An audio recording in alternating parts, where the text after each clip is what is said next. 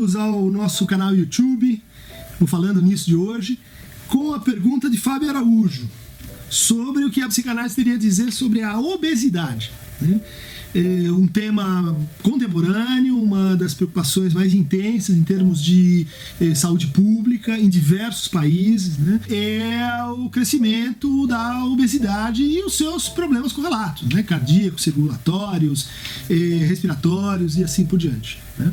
Acho que antes de tudo, a psicanálise teria uma, um pé atrás nesse diagnóstico. Né? A ideia de que todo obeso ele tem um problema, todo obeso ele precisa, precisa se consertar, todo obeso precisa assim diminuir eh, a sua forma, eh, não diz do que, que representa a obesidade para cada pessoa. Né?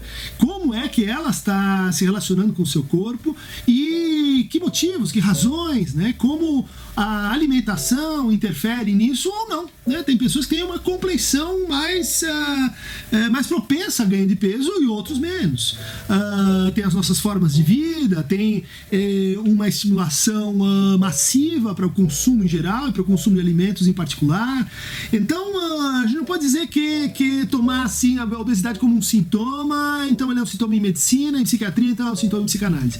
A obesidade pode vir, assim, a ser um sintoma para muitas pessoas pessoas, não? um sintoma, vamos dizer assim, epidêmico. Uma das uh, dificuldades iniciais que, eh, que a gente tem nesse quadro é a retórica do controle. Né? Muito frequentemente, o sujeito que vem à análise com uma questão como essa, ele passou por anos, uh, às vezes uma vida inteira, uh, às voltas com uma espécie de massacre de si em torno de controle-se, né? conte calorias, vigilantes do peso e assim por diante.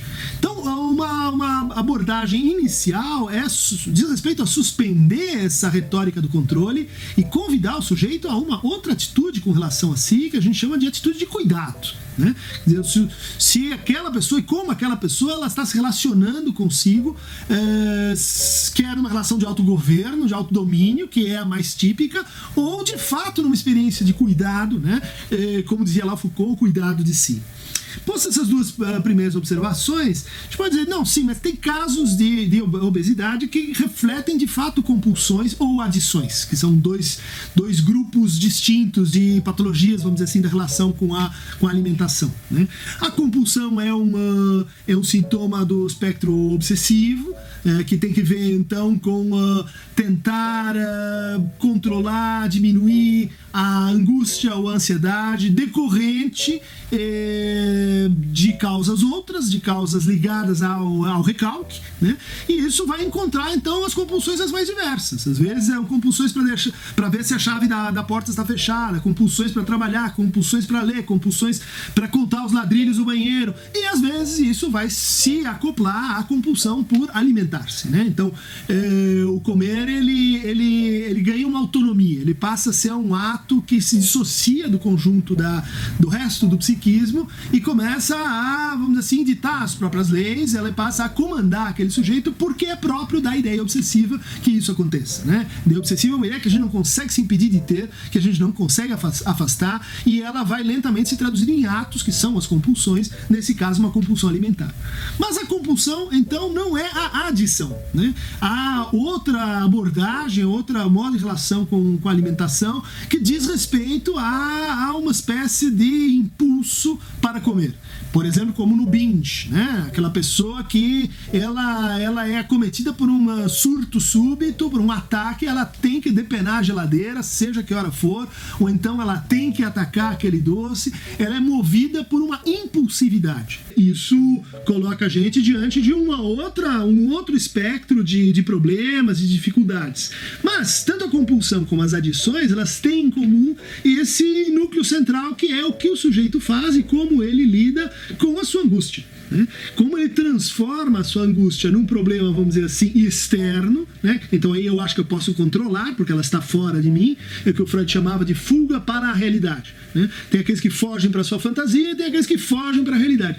E essa fuga para a realidade acaba transportando para o ritual da alimentação uma série de, de processos ligados à gênese da angústia que são então inicialmente controlados por meio do alimentar-se. Alimentação é uma fonte extrema e muito importante de prazer. Né? No fundo, a gente gosta de comer porque comer é gostoso. Como fumar é gostoso, como as drogas são gostosas, enfim, como, como um monte de coisa na vida nos gera satisfação e prazer.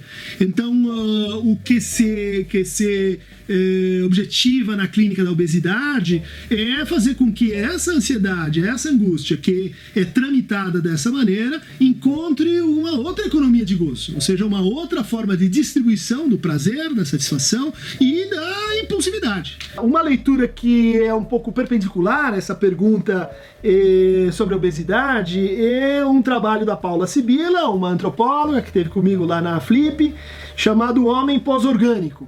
Uh, tem uma versão desse livro em português que eu, uh, está por aqui em algum lugar, mas que eu recomendo a vocês, onde ela vai falar que, eh, que a nossa relação com o corpo ela se alterou brutalmente de 20 anos para cá, eh, fazendo com que uma série de táticas, de estratégias, de modos de relação com o corpo, por isso o subtítulo é Corpo, Subjetividade e Tecnologias Digitais, né, se alterassem de tal maneira que Obviamente, certas patologias, por exagero, por inibição, vão necessariamente proliferar.